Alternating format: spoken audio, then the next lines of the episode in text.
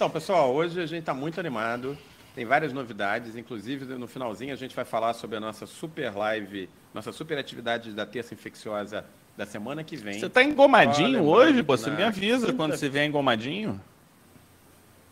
Não estou engomadinho. Essa camisa aqui eu comprei numa promoção e ela é manga longa, olha aqui, ó, manga longa. E aqui, diferente de Manaus, às vezes esfria um pouquinho. Então aqui está fazendo uns 20 graus. Aí eu tinha comprado ela na promoção, eu tirei ela do, do armário e estou usando hoje. Então é só isso, entendeu? Não estou engomadinho. Entendi.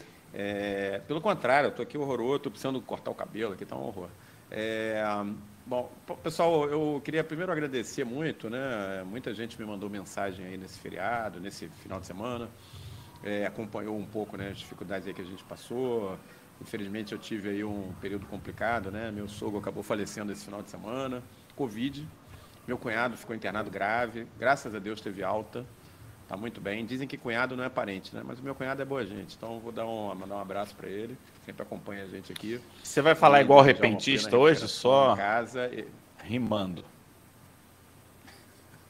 Não, mas eu, eu fiquei então, bem animado com, com essa tá notícia. Já está indo para casa? Acho melhor se eu sair e entrar, Fábio. É. Da, e da tem sido um momento difícil, né? A Covid tem que cobrar de todos nós brasileiros, na verdade, seres humanos, né? Um preço muito alto. Então, o Fábio, eu não estou vendo a tua imagem aqui no Riverside. É, nem eu. Tá é porque quando corta a imagem no Riverside é porque a internet está instável. É, no Instagram também está instável. Aí ele, ele tira... É para dar mais peso para o som, né? Isso. Tá bom. Exatamente. Então, olha só. Quem está é, pagando só, um pouco o preço a transmissão ao vivo. No... Né? É. é só para dar uma relembrada nisso, nessa quinta-feira, no nosso curso de Mundo de Dermatologia, nós vamos ter psoríase com o professor Fábio Franciscone. Atividade imperdível. É, a gente já está chegando quase na metade do curso de Mundo de Dermatologia, tem sido um curso muito legal é, dos vários produtos aí que o Pele Digital tem desenvolvido. Esse é um que me dá um prazer, todo mundo sabe, muito grande, né? E aqui, né, na comunidade infecciosa. E para hoje a gente tem um tema muito especial, né, que a gente conseguiu é, acho que fazer uma divulgação bem interessante nos últimos dias. E o que eu vou fa falar para vocês é baseado fundamentalmente em dois artigos publicados que depois eu vou disponibilizar lá no Telegram do, uh, da comunidade infecciosa. Quem quiser depois ler. Não, você, vai, você vai disponibilizar no nosso fórum, né? Comunidade infecciosa. Nosso fórum, tá bom. É verdade, eu ainda não me acostumei com a ideia. É, então é isso, né? E de resto é botar a vida para frente aí, porque a gente tem muita coisa para fazer, né? Não se esqueçam. Sábado, a gente tem a segunda aula do Sábado Cosmiátrico. Foi um super sucesso no sábado passado. É, atividade de uma hora e quinze, maravilhosa, com a Patrícia Hitt, sobre empters, sobre esvaziadores, com a qualidade pé digital. Nesse sábado, a gente continua nessa pegada. Vamos falar sobre complicações de preenchedores com a Cristina Salaro, lá de Brasília, com a participação do André Braz, do Fábio Franciscone, minha, e da Andréia Matheus nesse, nesse sábado. Então a gente vai ter time completo no, no, no, na segunda aula do Sábado Cosmiátrico, que vai ser às 10 horas da manhã desse sábado, imperdível, atividade gratuita, não deixa de se inscrever. Como que você vai se inscrever? Pelo link da Bio, tá? Isso aí, já fiz o meu, já fiz o merchan que eu tinha que fazer. Já resolvemos? Então hoje vamos direto ao ponto, já. o Aprígio já está na área, Bom, e a gente vai falar hoje sobre, para variar, a gente vai falar de herpes. É, eu queria dizer para vocês que eu mandei um, um, um, artigo, na verdade, que ainda vai sair, mas tem um, é, um pesquisador da Fiocruz, eu não, não vi qual Fiocruz, viu.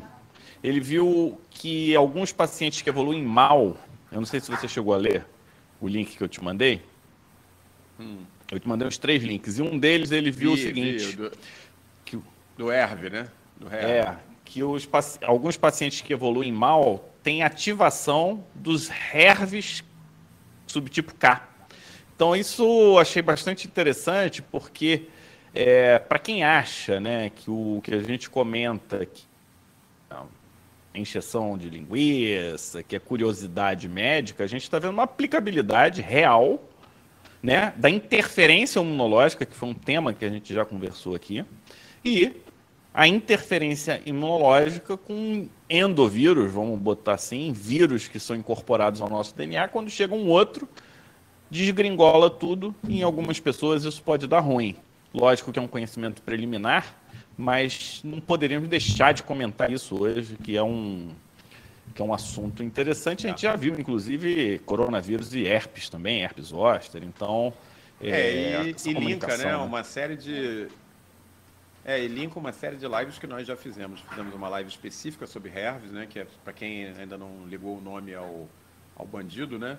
Human Endogenous Retrovirus, retrovírus endógenos. É, linka com herpes, linka com Covid, linka com tudo, né? Então, é isso aí, mostrando que a gente está priorizando os assuntos que realmente são importantes, né? Mas vamos lá, vamos começar nosso bate-papo de hoje, que já são 8 e 10, né?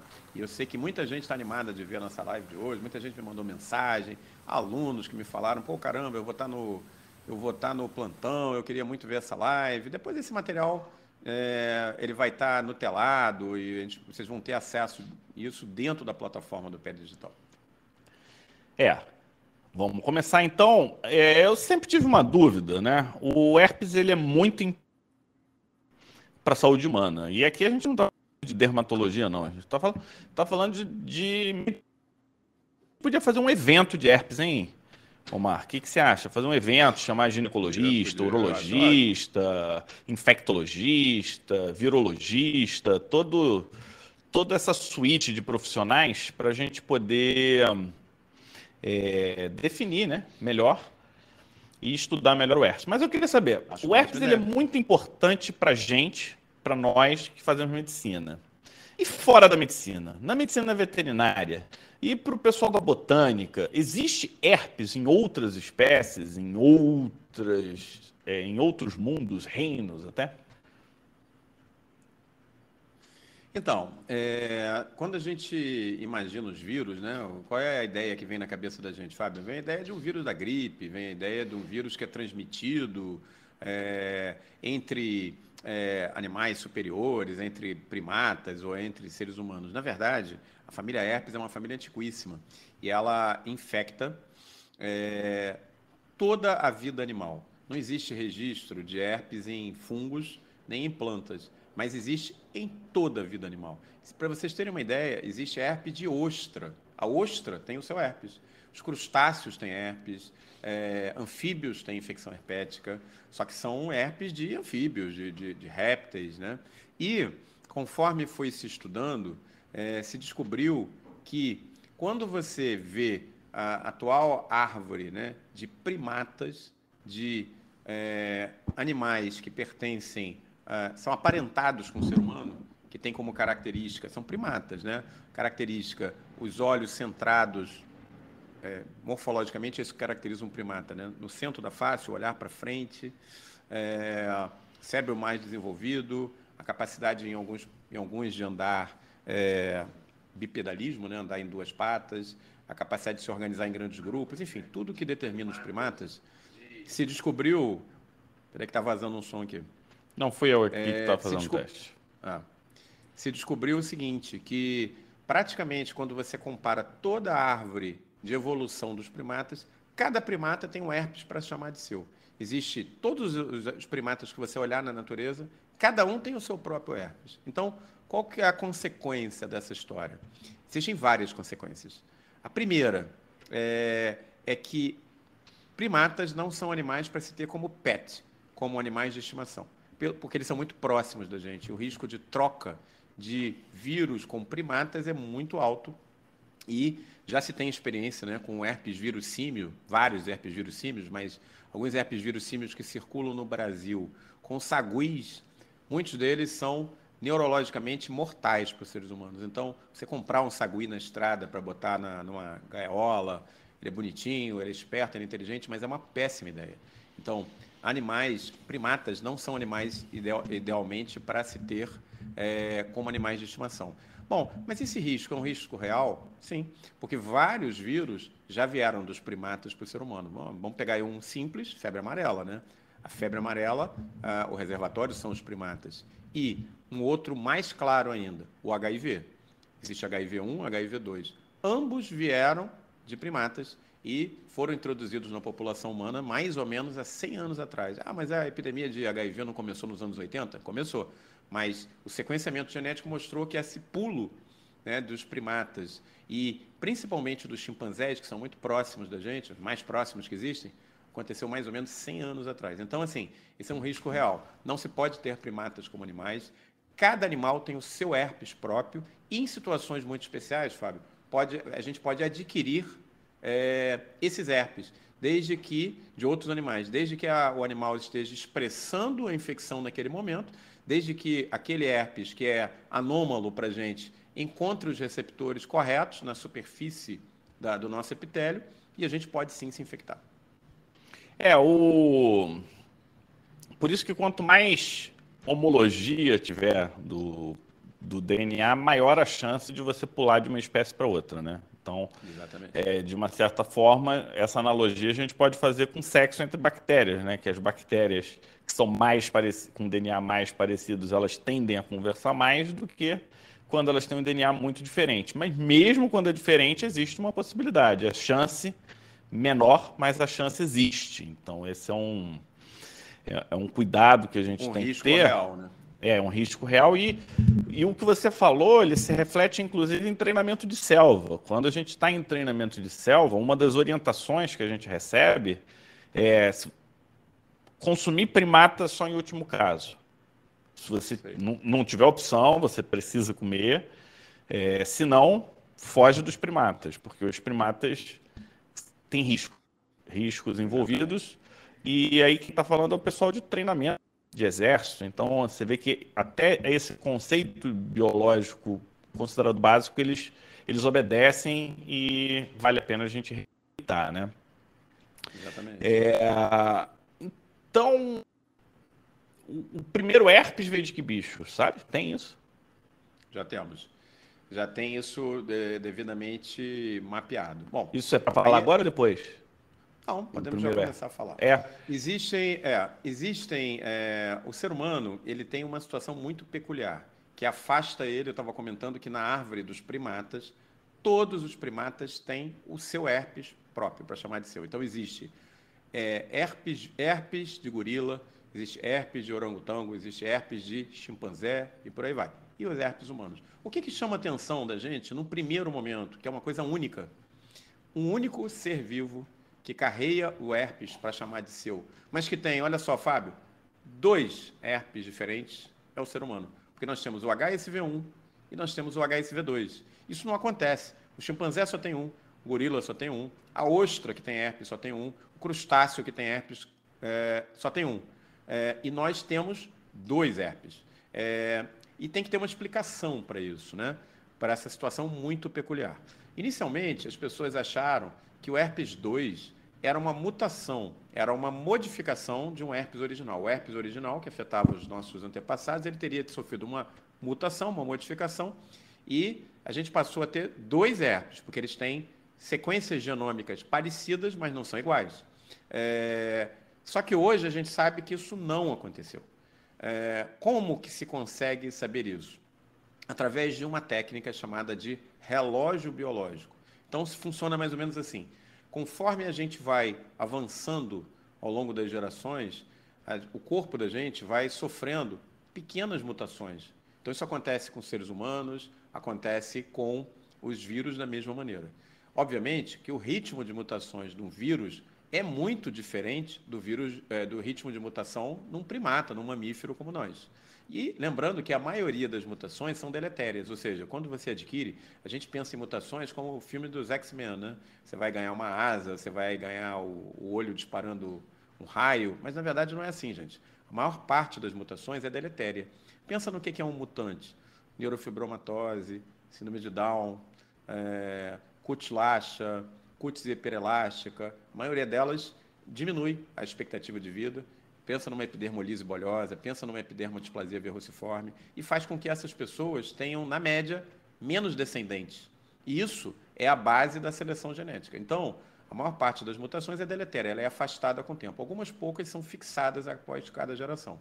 Então, tem alguns trabalhos interessantes mostrando que os nossos antepassados, nossos antepassados Homo sapiens, quando, ele, quando eles saíram, não estou falando de outros antepassados, não. Estou falando Homo sapiens, quando ele saiu da África, mais ou menos 100 mil anos atrás, eles estudam os esqueletos desses, dessas pessoas, eles é, perceberam que essas pessoas tinham é, o arco superciliar bem mais projetado do que nós temos hoje, tinham dentes maiores, porque era necessário para a dieta que eles tinham. Então, dentro da nossa própria espécie, tem havido seleção para que o nosso apêndice diminua, para que a gente tenha traços físicos menos, que demonstrem menos agressividade. É, é até curioso essa coisa de harmonização facial que todo mundo fica colocando.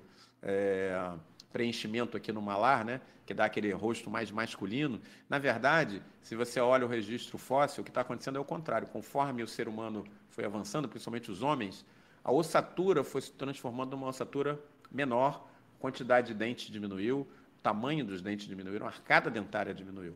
É, quando você vai lá e faz a harmonização facial e coloca ácido hialurônico aqui na, na região malar, você está procurando uma, um traço atávico que as pessoas relacionam na cabeça delas com o cara mais macho ou mais com mais testosterona. Na verdade, o que está acontecendo é o contrário. A gente tem sido selecionado para cada vez expressar caracteres sexuais secundários menos exuberantes. É, quando você pega, por exemplo, um gorila, o macho chega a ser três vezes o tamanho da fêmea. Quando você olha para um homem e uma mulher na nossa espécie, não existe essa diferença. Não, existe hoje diferença... tem mulher que é três vezes maior que o homem. Né? Maior, né? é. Mas normalmente, se você pega um casal padrão, a mulher vai ser aí talvez 20% menor em termos de massa muscular, alguma coisa assim.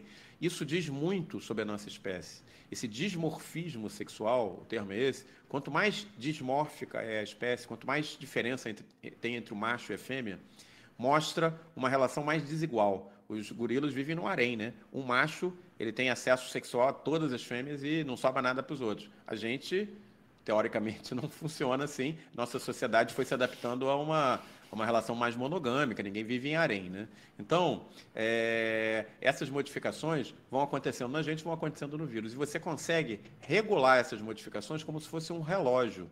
Então, a gente consegue, pegando, por exemplo, o vírus de um chimpanzé, herpes de chimpanzé, ou de um gorila, saber há quanto tempo ele deixou de é, infectar a nós, seres humanos, e está só com o chimpanzé. A gente consegue regular isso. E os dados mostraram um resultado muito interessante, que o herpes simples, do tipo 1, ele fez a passagem para o ser humano, nós, nossos antepassados, há 6 milhões de anos. 6. Meia dúzia. Enquanto o herpes vírus tipo 2 fez isso há 2 milhões de anos parece próximo, na verdade tem uma diferença gigantesca, de 4 milhões de anos. Bom, aí vale a gente fazer o comentário. O que é que existia há 6 milhões de anos dentro da nossa árvore? Não existia ninguém que pudesse, nenhum ser que pudesse receber o nome de Homo. Homo sapiens, Homo neanderthalis, nada disso. O que existia há 6 milhões de anos, nem os australopitecos existiam. Existia um ser que já foi desencavado lá no Chad, chamado de Sahelanthropus chadensis. Eu coloquei no material. Ele parecia, na verdade, um grande símio e se acredita que ele estava no ponto de divergência entre o ser humano e o chimpanzé. Então, quando você olha para ele, você tem a impressão que você está olhando um proto-chimpanzé é, de alguma maneira. Foi esse, Sahelanthropus chadensis, a melhor aposta que nós temos para o primeiro no gênero, na linhagem que chegou aos seres humanos, para ter adquirido o herpes vírus 1, o HSV1, vem dessa época, 6 milhões de anos atrás. Muito legal. Então você já respondeu, né? Não, a gente já respondeu. É porque você pulou aí as perguntas. Na verdade, tinha, tinha perguntas. Hoje eu estou esculhambando geral. Você está esculhambando geral. É, então a pergunta é: há quanto tempo o herpes 1 vive na linhagem humana? 6 milhões de anos, a gente consegue dizer isso. Isso tem uma série de consequências, Fábio. Por que, que a Covid mata do jeito que mata? Por que, que o ebola mata do jeito que mata? Porque ele pulou para a gente há um ano atrás. 6 milhões de anos é um tempo muito longo, muito longo. Teve tempo para o herpes se adaptar ao parasitismo no ser humano. Teve tempo, quando o herpes pulou para o ser humano, não, não era ser humano, né? era provavelmente o Sahelanthropus, ou algum antropóide daquela época, lá um hominídeo, ele deve ter feito uma limpa, ele deve ter matado muita gente, muitos dos nossos antepassados. Quem sobreviveu? Quem sobreviveu foi aquele que conseguiu lidar com a infecção. Da mesma maneira que nós temos pessoas que pegam Covid e sobrevivem, tem pessoas que morrem de Covid. Então, Por que, que nós, todos, seres humanos hoje, modernos, somos tão bons de é, lidar com a infecção herpética e poucas pessoas morrem de herpes? Porque nós tivemos 6 milhões de anos para nos adaptarmos ao HSV1, o agente primordial do herpes labial. Mas aí quando você vai ver o HSV2, o agente primordial do herpes genital, tem uma outra história mais interessante por trás. E eu, eu acho interessante a gente contextualizar, porque um dos porque eu e o Omar a gente fica trocando texto. E aí eu vi um texto é, e, e mandei pedi para o Omar ler também, que eu não sei se você chegou a ver. Acho que esse eu te mandei ontem.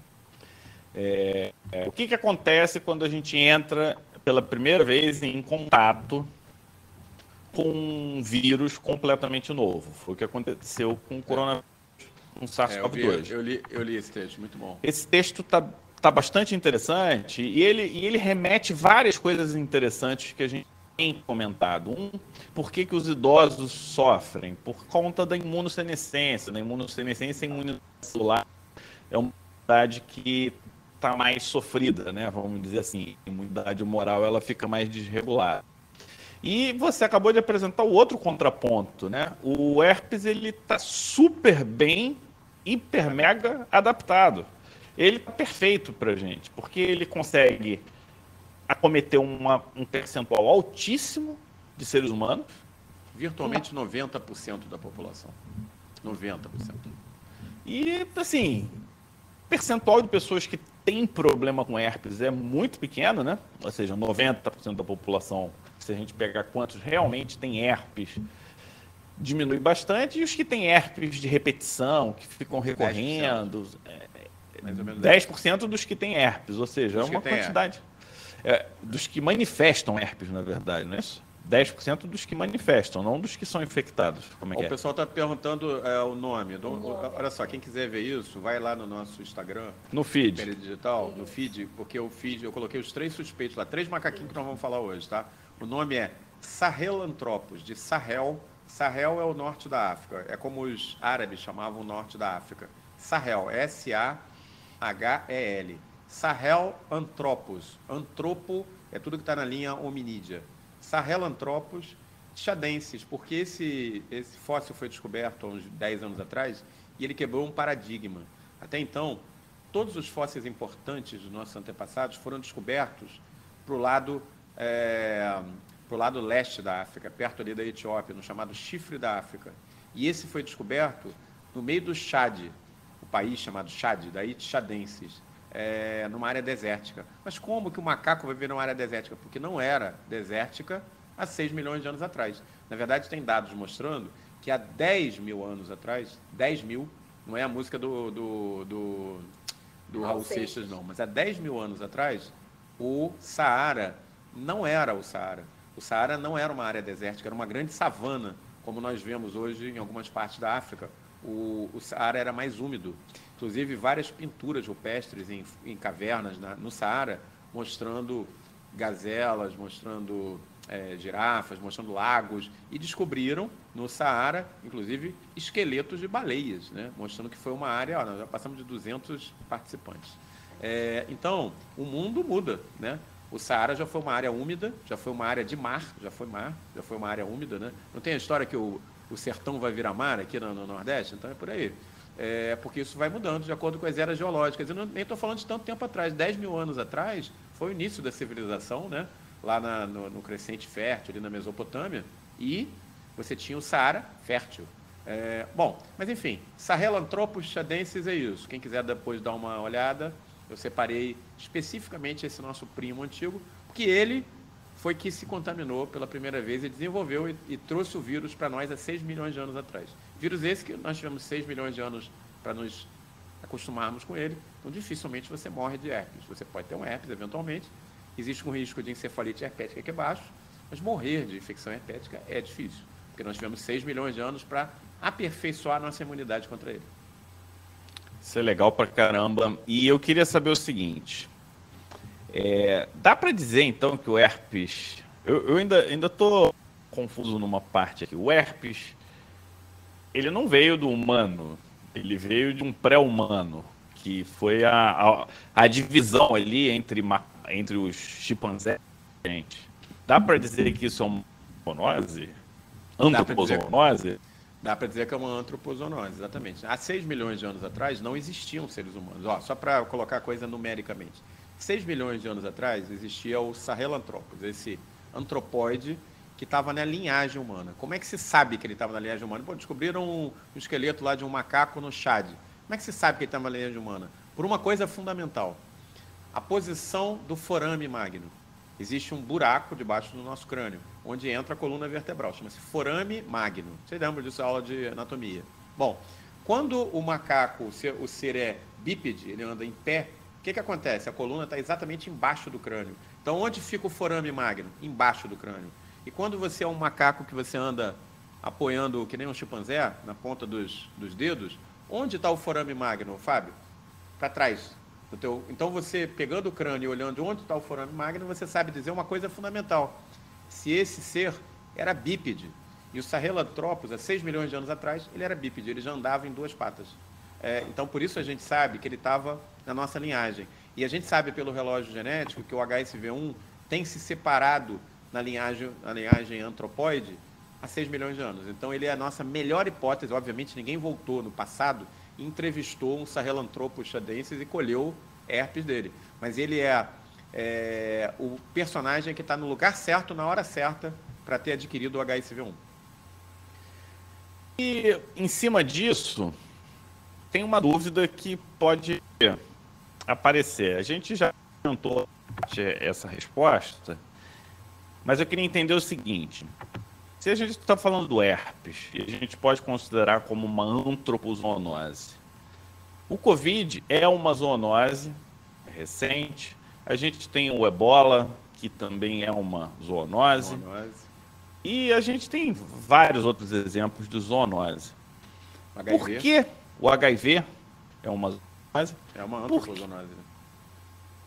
E me diz o seguinte, por que que no herpes a gente tem um quadro relativamente mais tranquilo no, e por que que no Covid a gente tem um quadro mais agressivo? O que que modifica esse então, comportamento? É...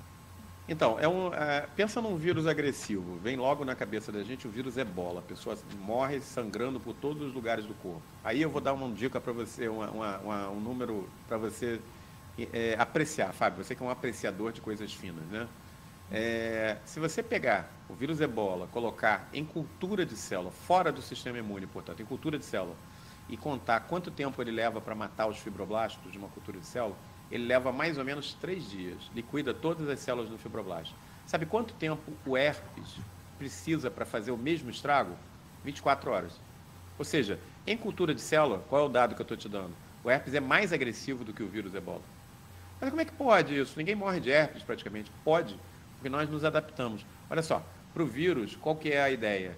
É, infectar o maior número possível de outras pessoas. Então, para o vírus, é péssimo matar o seu hospedeiro, porque ele morre junto. Para a pessoa, obviamente, é péssimo morrer do vírus, porque ela morre, né? Então, todos os vírus muito agressivos e todos os hospedeiros pouco eficazes de combater o vírus tendem a morrer. Quem é que fica no final? Os vírus que não são tão agressivos e as pessoas que se defendem bem desse vírus. Então, quando você um novo vírus entra na comunidade, como aconteceu com o Covid agora, qual que é o andar natural das coisas? As cepas mais agressivas vão matando seus hospedeiros e somem, os, as pessoas mais frágeis contra o vírus morrem também. E no meio do caminho fica quem? Quem consegue conviver com o vírus. Os vírus tendem a conviver e entrar em equilíbrio. Bom, vírus que fizeram essa transição há 6 milhões de anos, como herpes, matam muito pouco. Vírus que fizeram essa transição há um tempo intermediário, 10 mil anos atrás, como é o vírus do sarampo, que é derivado de alguns vírus caninos, ele mata mais do que o herpes, mas não tanto quanto o ebola. E os vírus que estão fazendo essa transição agora? Esses deitam a pua. Sabe por quê? Porque não houve a sintonia fina, não houve tempo do hospedeiro se, se, se acostumar com o agressor, nem o agressor ao hospedeiro. Não sei se deu para entender. É, isso chama-se evolução é, compartilhada. O hospedeiro e o vírus compartilham dessa evolução. E há uma tendência que os dois entrem num acordo. Assim que nem dois vizinhos que querem se matar. Se deixar, eles vão se matar. Agora, se você é um cara mais tranquilo, o seu vizinho também é um pouco mais tranquilo, daqui a pouco vocês vão chegar a um acordo, vão, não, vamos lá, vamos lá e tal, baixa a música aí, são 10 e meia e tal. Agora, se o teu vizinho só quer ouvir funk e pagode, às altas, 3 horas da manhã, você acaba chamando a polícia, é a mesma coisa. Então aí acaba selecionando quem procura o equilíbrio. Tá?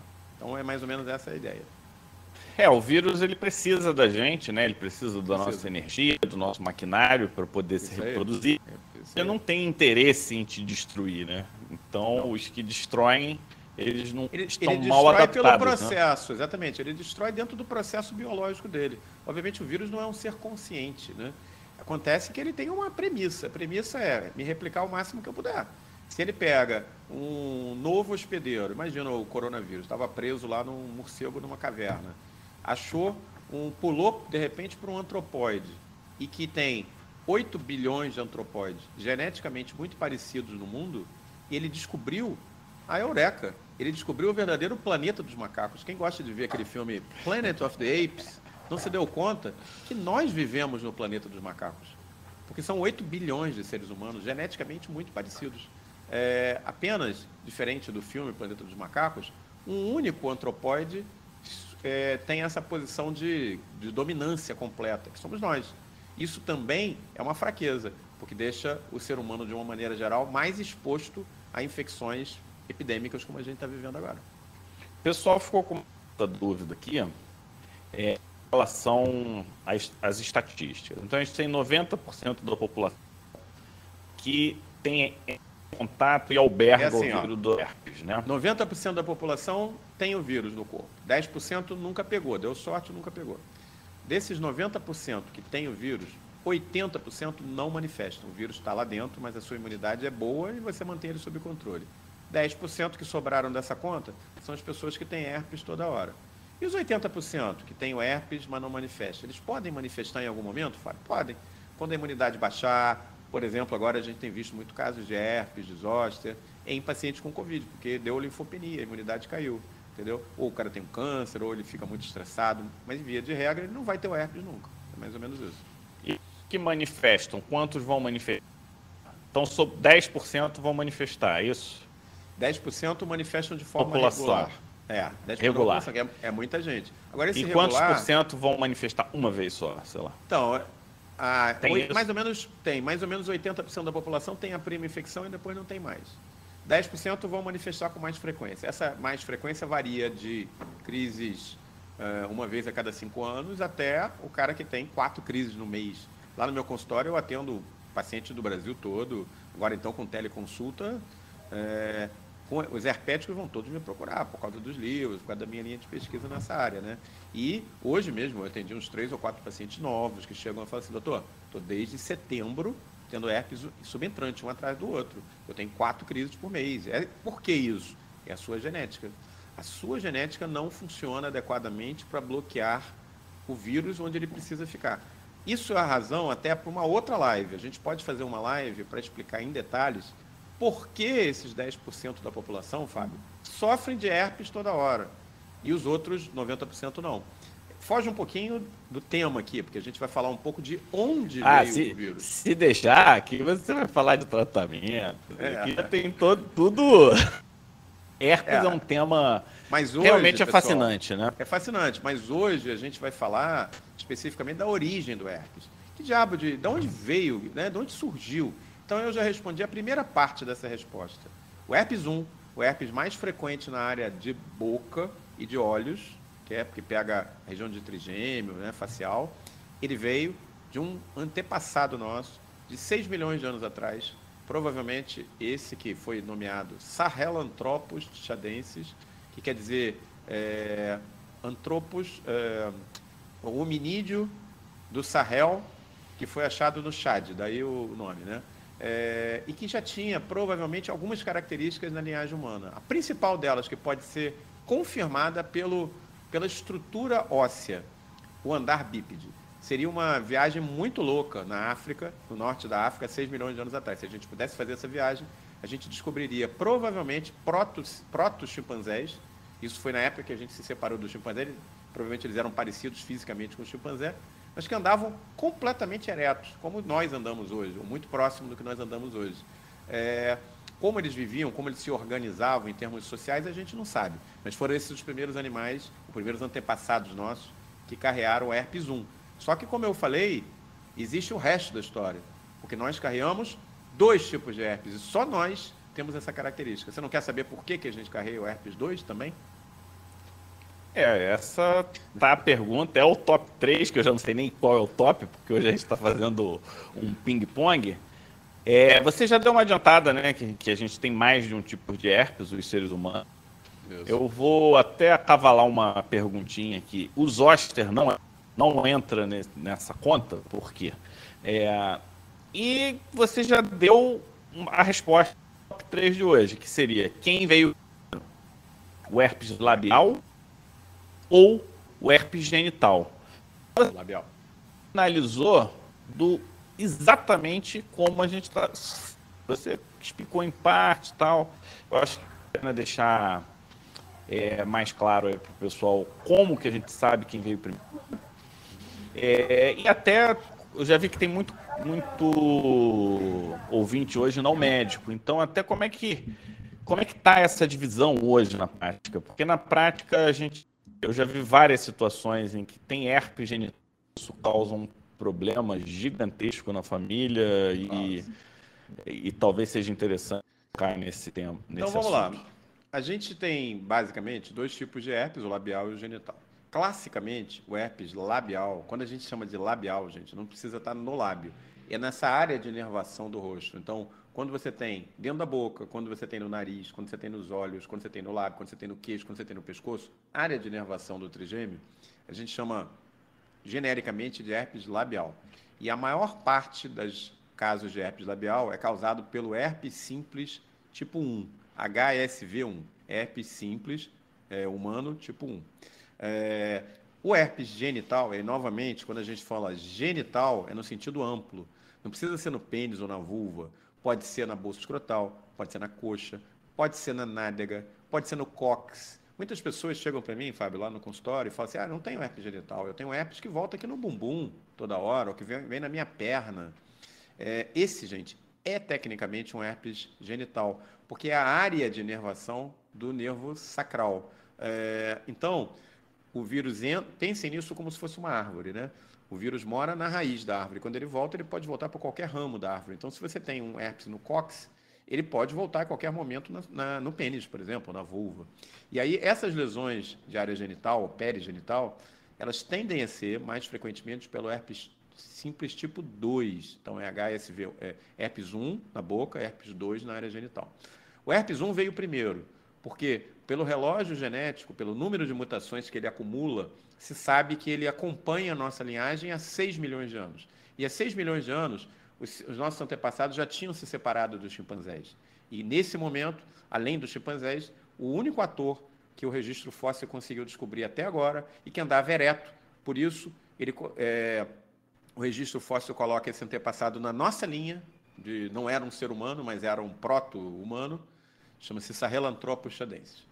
Bom, o mesmo tipo de estudo quando ele foi feito no herpes 2, isso chamava a atenção dos cientistas. Poxa, cada ser vivo tem o seu herpes, mas o ser humano tem dois, um na boca e um na área genital. O que, que existe diferente? Quando eles foram estudar esse, esse, essa sequência genética do HSV2, eles descobriram que ele não era descendente do HSV1. E aí é que está a grande surpresa da coisa. Ele foi transmitido para um dos nossos antepassados há 2 milhões de anos atrás. Então, esse mesmo relógio genético que se acumula as mutações, se percebeu-se que esse HSV2 tem menos mutações acumuladas do que o HSV1. Portanto, ele pulou para os seres humanos há menos tempo. Qual é a fonte original desse é, HSV2? A fonte original, o vírus em que ele mais se parece, o vírus 2, é o vírus do herpes do chimpanzé. Então, o chimpanzé foi a origem do vírus 2. Espera aí, mas eu estou falando de um vírus que é, vem pela relação sexual. Né? O herpes 2 é transmitido pela relação sexual. Será que nossos antepassados tiveram sexo com chimpanzés há 2 milhões de anos atrás? Provavelmente não. Provavelmente o que aconteceu foi que algum antecessor nosso foi predado pelos nossos primos. É, essa predação, caça, é, na hora de é, comer, né? no sentido literal, não no sentido é, bíblico. Né? Sexual. Né? Na, hora, é, na hora de comer a carcaça, a carne, deve ter levado alguma ferida é, em quem estava predando, em quem era o caçador, e é, esse ser se contaminou com herpes 2, que tinha sua origem originalmente no chimpanzé. Bom, só que a questão é assim: há 2 milhões de anos atrás, novamente, não existiam seres humanos. Se vocês olharem ah, o tempo de evolução da nossa árvore, né, é, os primeiros seres humanos, Homo sapiens, datam de 100, existe uma discussão sobre isso, entre 100 e 200 mil anos atrás. Recuando um pouquinho mais, por volta de 800 mil anos atrás, existiam os, é, os antepassados que deram origem a nós, Homo sapiens, e ao homem de Neandertal. Recuando um pouco mais atrás, por volta de um milhão de anos atrás, existia um antecessor nosso chamado Homo erectus. Por que esse nome? Porque ele andava plenamente como nós, bípedes. Como é que a gente sabe disso? Porque foi descoberto num lago na África chamado Lago Turkana um esqueleto completo de um Homo erectus de 19 anos de idade. Na verdade, esse esqueleto é chamado até hoje de Turkana Boy, o garoto de Turkana. Esse é, nosso antepassado, Homo erectus, de um milhão de anos atrás, ele é indistinguível de um ser humano, do pescoço para baixo.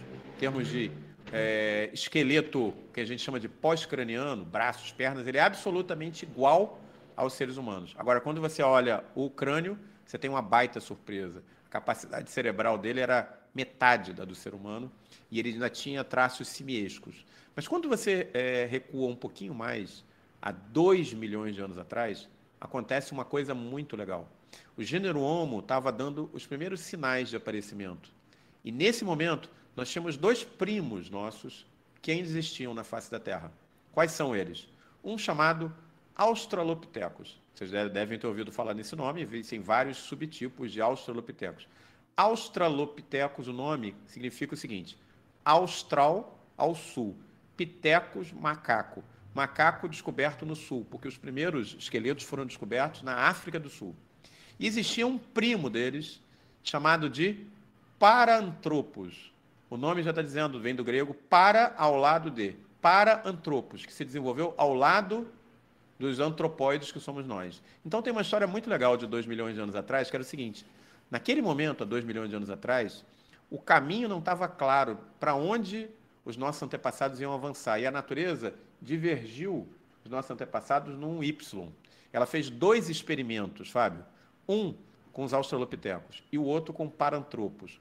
Parantropos é, lembrava muito um esqueleto de um gorila e ele tinha o esqueleto adaptado para comer tubérculos. Então ele foi descrito ah, nos anos 50 com o nome de Nutcracker Man, o homem quebrador de nozes, porque ele tem uma baita de uma mandíbula. E o Australopithecus caminhou no outro sentido. Ele é grácil, ele tem um esqueleto fino. E ele foi o que se acredita o primeiro a ter o, contra... o controle do fogo. Quem ganhou essa corrida? Parantropos versus Australopithecus os australopitecos. Se acredita que os australopitecos estão na direção do ser humano, principalmente um, antepa... um específico chamado Australopithecus afarensis. Por quê? Foi descoberto num local na África chamado Afar. E pertence a essa espécie talvez o esqueleto mais famoso dos nossos antepassados, chamado de Lucy.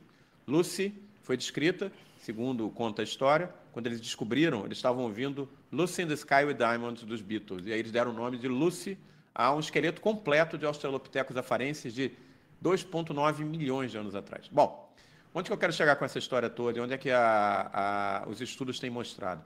Provavelmente o Paranthropus boisei, que parece esse gorila, ele se contaminou é, com o, o, herpes originalmente dos chimpanzés e ele foi predado, ele serviu de comida para os nossos primos australopitecos ao ser predado, ele contaminou e passou para a nossa linhagem o herpes 2.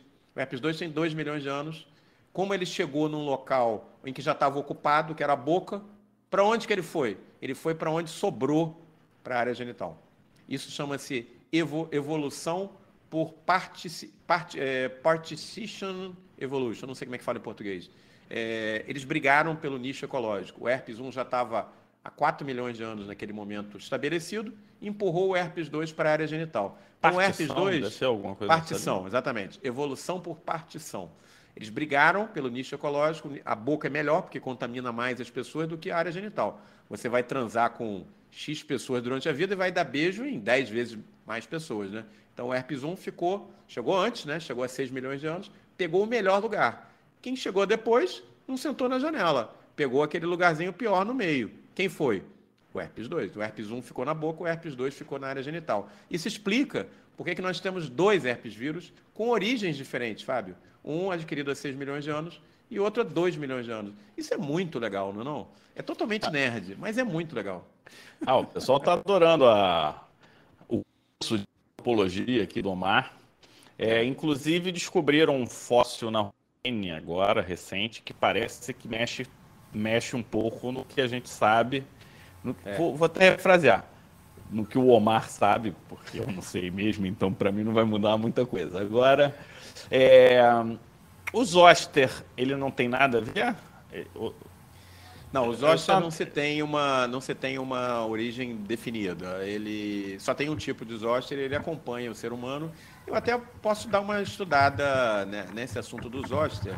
Eu confesso que não me lembro de ter visto nenhum artigo sobre a origem do zoster. Zoster também afeta outros primatas, né? Mas é um outro vírus, ele é aparentado com herpes, né?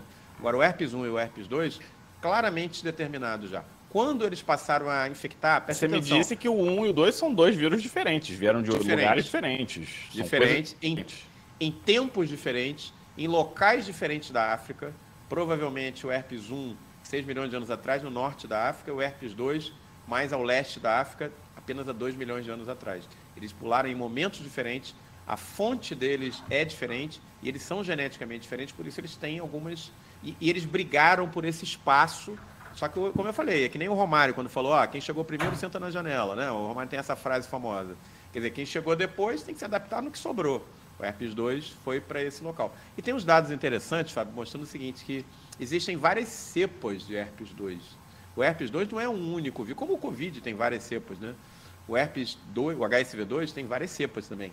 E é interessante, porque quando você vai na África fazer estudos de cepas de HSV2, olha que interessante você vê muito mais variabilidade genética na África do que vê no restante do mundo. E parece que a cepa de herpes 2 predominante no mundo hoje saiu da África depois da Segunda Guerra Mundial. Quando você vai lá na África, você vê mais cepas variantes. Isso não é de, se, de deixar a gente doido, não. Por quê? Porque a origem do vírus é africana, a nossa origem é africana. Quando você pega populações africanas abaixo do Saara, a variabilidade genética delas é enormemente maior do que quando você compara um norueguês com um aborígene australiano. Então, o herpes e os nossos estão com a gente, eles têm mais variabilidade genética na África também. E isso tudo que você falou justifica o azar do ser humano de ter dois tipos de herpes? Então, é, o herpes ele foi esperto, né? Há dois, há dois milhões de anos atrás ocorreu uma revolução. Até então, é, o herpes estava ocupando aquele nicho nos nossos antepassados. Há dois milhões de anos atrás, a opção pelo crescimento cerebral e andar bípede foi tão bem sucedida que o que era uma população original de antropóides se transformou em duas, como eu estava explicando, é, australopitecos, parantropos. Os parantropos foram extintos, com o tempo os australopitecos deram origem ao gênero Homo. Isso fez tanto sucesso, foi tão bem sucedido, que o herpes multiplicou as formas de se transmitir nessa população. E se mostrou, Fábio, a melhor aposta que um vírus já fez na história da humanidade, na história do, da vida na Terra. Porque hoje nós temos herpes afetando, ó, lembra que são 8 bilhões de pessoas, 90% são afetadas, faz a conta aí. Nós temos 7 bilhões de pessoas carregando herpes por aí, felizes, a maioria sem nem saber que são portadoras do vírus. É, isso é bem, bem legal. E é nerdologia a gente já... total, Karen. É, a gente já falou, a gente já respondeu o nosso top 1 de hoje, né? Quem é culpado de termos herpes afinal. Qual dos três suspeitos é a origem do herpes? Aqui você não disse herpes 1 ou 2, né? Na pergunta. Então, herpes tipo 1. Para quem foi lá ver as nossas é, feeds, né? Então, todos ali têm, têm culpa na história, né?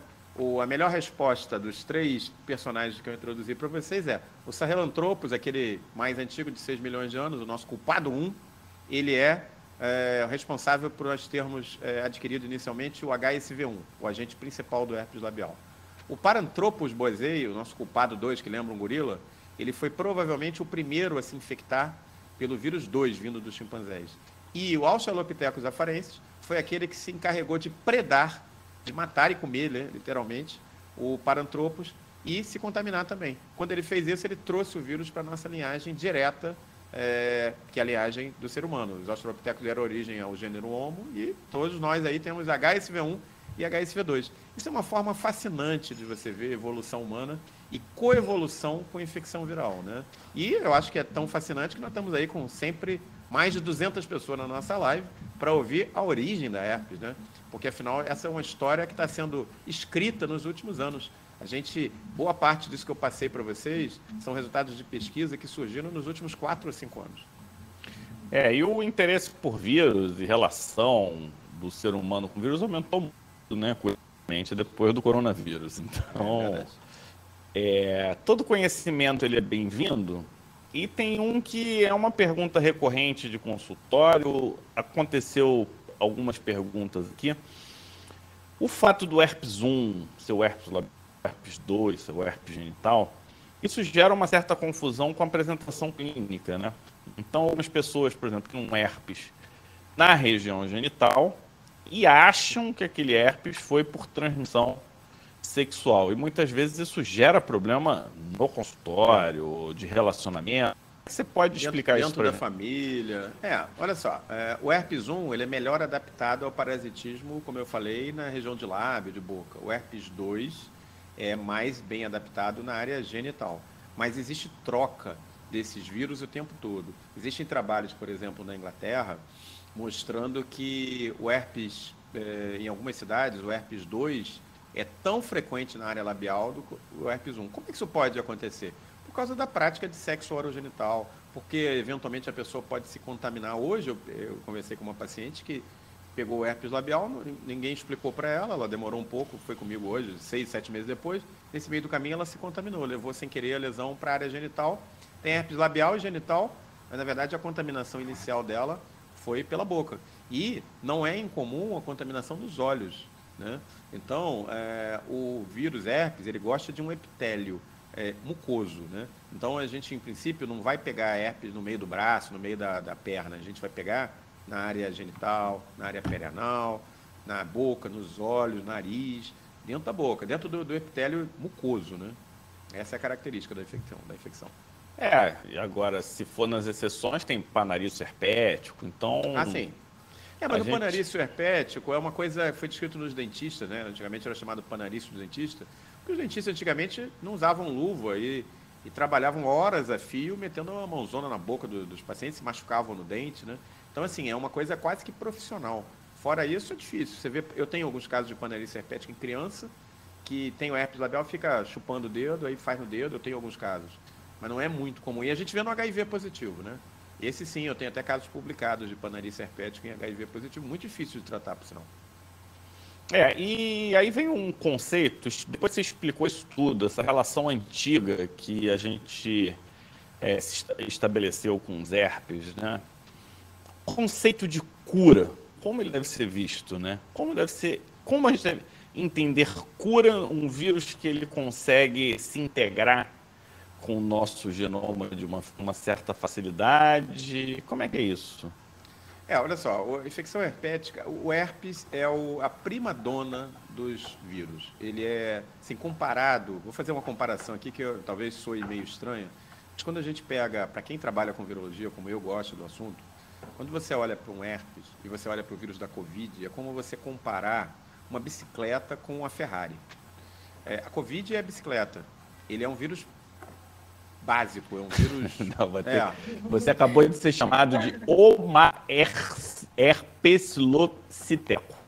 É, o, o, pessoal me gozava, me chamava de herpético, eu já estou acostumado com essa. É, pensa numa bicicleta bem lascada. O Covid é isso. Mas a força dele, Fábio, vem disso, porque ele é tão lascado que ele é como se ele fosse pegando pedaço pela rua e emendando e botando na roda e ninguém para o Covid, né? As mutações são a força de um vírus RNA. O herpes não, ele é um vírus muito mais avançado, um vírus DNA que tem uma série de características. Primeiro, ele se alojou em dois locais chaves, né? Boca e área genital. Ele tem ali um acesso privilegiado. Agora, olha só que coisa incrível. Ele vive aonde? Ele vive no sistema nervoso periférico. O sistema nervoso periférico da gente, ele é absolutamente isolado do, do, do sistema imune. Tem que ser, senão a gente estaria o tempo todo desmielinizando os nervos e teria doenças neurológicas. Então, pensa na casa de vocês, pessoal, de um fio. Esse fio, se estiver desencapado, todo mundo vai se machucar, vai dar curto-circuito. O que, que o fio precisa? Ele precisa, precisa estar é, naquele plástico, isolado, né? No nosso corpo é igual, o nervo funciona como um fio. O que, que isola ele? A bainha de mielina. Então, quando o herpes entra na terminação nervosa, Fábio, ele, tá, ele é inexpugnável, ninguém mexe nele. Ele está dentro do teu sistema nervoso periférico e ele lá ele vai viver o resto da vida. E pior, o sistema nervoso periférico é um caminho de fios de autoestradas em que ele circula o corpo inteiro, se ele quiser. Então ele é o supra-sumo, quem gosta de vírus, o herpes é o supra-sumo da infecção viral porque ele é um vírus desenvolvido, ele é um vírus que está com a gente há 6 milhões de anos, ele é um vírus que regulou a sua letalidade para não ser muito alta, para ele continuar infectando todo mundo. Chega a ser, vão, entendam bem o que eu vou dizer, pessoas que têm herpes estão nos ouvindo aqui podem ficar até chateadas com o meu comentário, mas é de uma beleza biológica, médica, que não pode deixar, é, não é como o, o ebola, o ebola é um vírus que detona tudo, ele é um vírus mortal, ele é um vírus que mata. O herpes não. O herpes ele, ele coevoluiu com a gente, ele faz isso há 6 milhões de anos. É de uma beleza, de uma né, biológica absolutamente estarrecedora. A forma como ele circula dentro do corpo, sempre protegido do sistema imune, correndo para onde ele quer, desaparecendo, voltando anos depois. É a, a doença final para ser controlada pela medicina, na minha opinião, é a infecção herpética. É, o, se for ver, casos que evoluem com mortalidade são situações muito específicas, né? Situações específicas e ou alguma coisa aconteceu, né? No dia a dia, o herpes ele ele causa incômodo, né? Ele causa incômodo e eu vejo muito também a questão da pessoa querer se livrar. É, é quase como se virasse assim, tipo, eu contra você, sabe? Você, na verdade, você tem que fazer um acordo. A, a lógica é, não, vamos, vamos fazer as pazes, como a gente já, faz, já fez há 6 milhões de anos atrás, voltar esse tipo de relacionamento, porque você fica tranquilo, te dou energia. E sim, vai ser, é possível que coisas boas venham do herpes. E, é, exemplo, é, tratamento de melanoma, Exatamente. herpes vírus. Ou Terapia seja, viral de suicídio e viral. Quando o herpes vírus entra ali, ele sinaliza e você consegue destruir o tumor. Então, assim como a gente está indo e entendendo bastante sobre microbioma e como essas bactérias que são extracelulares estão contribuindo para a nossa vida, a gente já conversou que os erves, eles permitiram que criasse a placenta e o crescimento intrauterino então, mais informações nesse sentido virão. Então, é uma questão de tempo da gente entender e à medida que a tecnologia, né? Porque é muito difícil você separar essas coisas todas, você fazer esses estudos. Por isso que informações tão antigas estão saindo recente, né? Por conta é, da não, é. tecnologia. É avançou bastante. Olha, tem aqui, eu acho que é uma ex-aluna minha, Gabriela, dizendo, ó, o doutor Omar já me ajudou. Olha só, é, qual que é a mensagem, assim, vamos dizer assim, final, né, na nossa live, para não estender demais? É, se avançou muito no tratamento e no manejo do, do herpes recorrente. Só tem herpes que volta toda hora e fica lá sofrendo todo mês, duas vezes por mês, uma vez a cada dois meses herpes, seja labial ou genital, quem quer? Porque você consegue, hoje a gente já sabe os mecanismos envolvidos nessa reativação, já se descobriu a alteração genética envolvida, o marcador biológico, que você consegue pinpoint, você consegue botar o dedo em cima do paciente que vai ter crise de herpes. Chega para você um paciente que teve o primeiro herpes. Doutor, eu vou ter herpes recorrente? Vai voltar? A gente não sabia responder. Hoje a gente já consegue responder. Existe um teste genético que define quem são esses 10% que vão ter herpes, sempre quem não é. E para esses 10% que sofrem com herpes, já existe maneiras de você manejar para que ele pare de ter as crises. É, não é cura. A gente não consegue curar, porque ele é um vírus que vive nos nossos antepassados há 6 milhões de anos, como eu acabei de explicar. E ele é um vírus que está dentro do sistema nervoso periférico. Não tem como tirar ele de lá. Mas você pode prender ele onde ele mora e deixar ele preso na, numa prisão de luxo, sem poder voltar para a pele, que é o que ele gosta de fazer. Isso dá para fazer. Então, você virtualmente, em todos os casos, Fábio, consegue modular esse paciente, chama-se terapia de supressão, e você consegue deixar ele sem crise. E quem participou do TeraPD já sabe teve oportunidade. Um eu tô, é eu tô coloquei no ar aula 1 do terapia é, do HPV. Então, é, e ao longo desse mês a gente vai subir as 10 aulas TD e lá vai a pressão do, do herpes. Ó, muita gente entrando aí, ó. Cleire, fiz tratamento com você. Que bom, é isso aí. É, herpes é, é um tema... Ao longo dos anos, né? Muita é. gente já foi tratando. Muitos pacientes que estão em remissão há muitos anos, cinco anos, sete anos, sem ter crise, sem tomar remédio. Você é... pede o teste genético de rotina? Em algumas situações, sim. Em algumas situações, é, existe um o teste genético, o nome é Herpes DX. Olha, Cleire dando retorno. 13 anos sem crise, olha aí que legal. Cleire Beraldo, faz 13 anos. É, não precisa ficar sofrendo com herpes, gente, dá para controlar bem com é, pouco efeito colateral o tratamento e com custo tranquilo também, né? O famoso bom, bonito e barato, Fábio. Bom porque funciona bem, bonito porque não dá muito efeito colateral, você não fica né, se, se lascando todo, e com preço bom é, de, de, de, uso de medicação. E não fica tomando o remédio por muito tempo, é por uns meses. E aí você fica anos depois sem ter crise. É, o que, que acontece? É, existe um teste genético, chama-se herpes DX, DX, DX, herpes DX. E você consegue fazer, ele é feito de um swab de bochecha, né? E você consegue detectar uma mutação específica num gene chamado MBL. Esse MBL, eu brinco com os pacientes, não é de Movimento Brasil Livre, é de manose ligadora de lecitina em inglês. Então já é possível você detectar é, alteração genética que predispõe você com um razoável grau de confiança até herpes recorrente. Então, por exemplo, quando é que se pede, né? Quando você tem um casal soro discordante, quando você tem um casal que uma pessoa tem herpes, e aí você vai ver o parceiro ou parceira, e ele é soro negativo, ele não tem o herpes. E aí, vale a pena investir muito para bloquear essa passagem do vírus ou não? Será que esse parceiro vai ter uma crise e depois nunca mais vai ter? Aí eu indico o teste, a gente consegue dizer para o paciente certinho qual é o risco real se ele pegar o herpes de ter outras crises depois ou não, se ele de repente nem vai ter crise nenhuma. Entendeu? É um e se chegar uma algumas, pessoa no consultório específicas. muito noiada, primeiro, sabe aquela situação, tem quatro episódios de herpes no intervalo de quatro, cinco meses, mas não tratamento certinho e está muito noiada. Esse tipo de paciente vale a pena fazer? Ou Quatro não? Crises em... Olha, eu, eu normalmente tenho como padrão iniciar a terapia de supressão quando o paciente apresenta, na média, 5 a 6 crises por ano, pelo menos. Existem pacientes que têm 3 crises por mês, chega lá com 30 crises no ano. Esse não tem nem que pensar.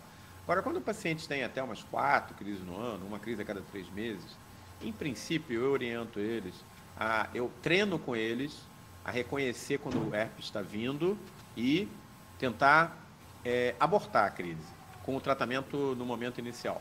Agora, quando você tem mais do que isso, 5, 6, 8, 10 crises por ano, eu acho que não vale a pena, porque você acaba ficando refém do tratamento. O tempo todo você fica noiado. Aí é melhor você ter uma atuação mais proativa e tentar bloquear novas crises. É isso aí. Se a gente vai ficar deixar, horas e horas falando.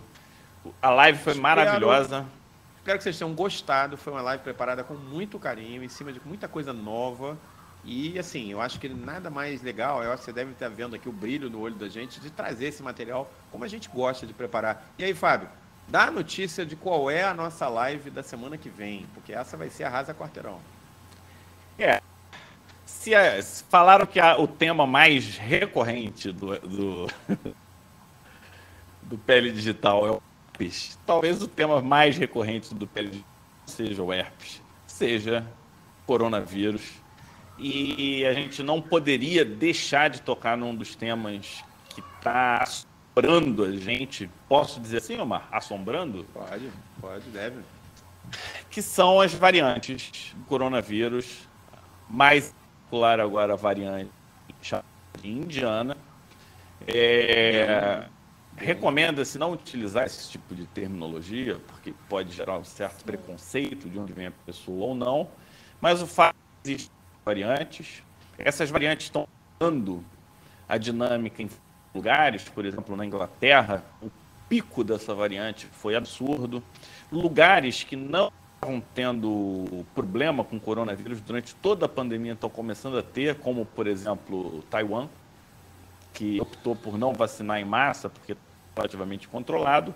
Essa variante chegou chegando. Então, a gente vai fazer uma live, na verdade vai ser um webinário, não vai estar no Instagram, não vai estar no YouTube semana que vem, vai ser no Webinar Jam, a gente já vai criar a partir de amanhã essa live que vai chamar. Não, a ideia foi do Omar, o nome foi seu, né? Você tem que dizer qual o nome. Vai chamar A Guerra dos Clones. Terça-feira que vem, às 20 horas, se preparem, porque a Guerra dos Clones chegou. O que os, as cepas de coronavírus são, nada mais são clones, ligeiramente modificados entre si, procurando novos novos nichos ecológicos. E a gente vai rever isso com vocês. Professor Fábio Franciscone vai preparar uma aula sobre mecanismos de mutação é, e eu vou preparar uma aula sobre os variantes do coronavírus. A gente vai falar nisso na terça-feira que vem, às 20 horas, e o tema vai ser a guerra dos clones. A gente vai esgotar o assunto das variantes de coronavírus. Vocês vão entender o impacto que isso tem para o futuro e como isso vai modelar a evolução da pandemia é, provavelmente nos próximos meses e talvez anos. Star Wars, exatamente. Nada mais nerd do que Star Wars. Então vai ser a Guerra dos Clones by Peridigital. E eu queria perguntar. Psoríase na Imundo, ó, Estela, é quinta-feira. O, quinta o Fábio está uma vai... semana preparando essa aula. Não, preparando até quinta no meu tempo não acaba. É, o que, que você acha? Quem tá aí? O Mauro Romero tá aí, olha. O Mauro. Bom, prazerzaço ter você aí. Olha, o Mauro Romero estava acompanhando a gente aqui. Fala, fala Mauro. Prazerzaço ter você aqui, viu? Muito, seja sempre muito bem-vindo. Estamos precisando de você aqui de volta para fazer uma live com a gente. E o que, que, você acha da gente voltar ao web series falando HIV? Olha, olha os temas e vê se você gosta. Atualização da fisiopatologia do HIV/AIDS, terapia HIV, cura e prevenção. 1. Um, terapia antirretroviral alvos terapêuticos do ciclo HIV, quando esses alvos falham, falhas virolo virológicas e terapêuticas, mundo pós-TARV das infecções para as complicações não infecciosas e vacinas para o HIV, onde nós estamos agora. Você gostou Show desse de bola. web series? Então a gente vai organizar no mês de maio. Acho que final de maio, início de julho, a gente está trazendo esse web Não, series. Final de, Peraí, final de junho, você quer dizer? Início, final de maio é, é agora. É, final de julho. Início, ah, tá final de junho, início de julho, é tanta coisa. É, isso aí a gente vai voltar então com web series com o tema HIV. A gente nem tem tanto material de HIV no, na comunidade, então a gente vai alimentar a comunidade no web series. O que a gente faz é, é, é a mesma lógica, né? A gente disponível para todos os colegas, quem é, quem não é indiretamente faz parte da comunidade e quem pode ver e rever como PDF vai ser o pessoal da comunidade infecciosa. Mas obrigado para quem esteve. Obrigado, Omar, por esse tema especial e até semana que vem.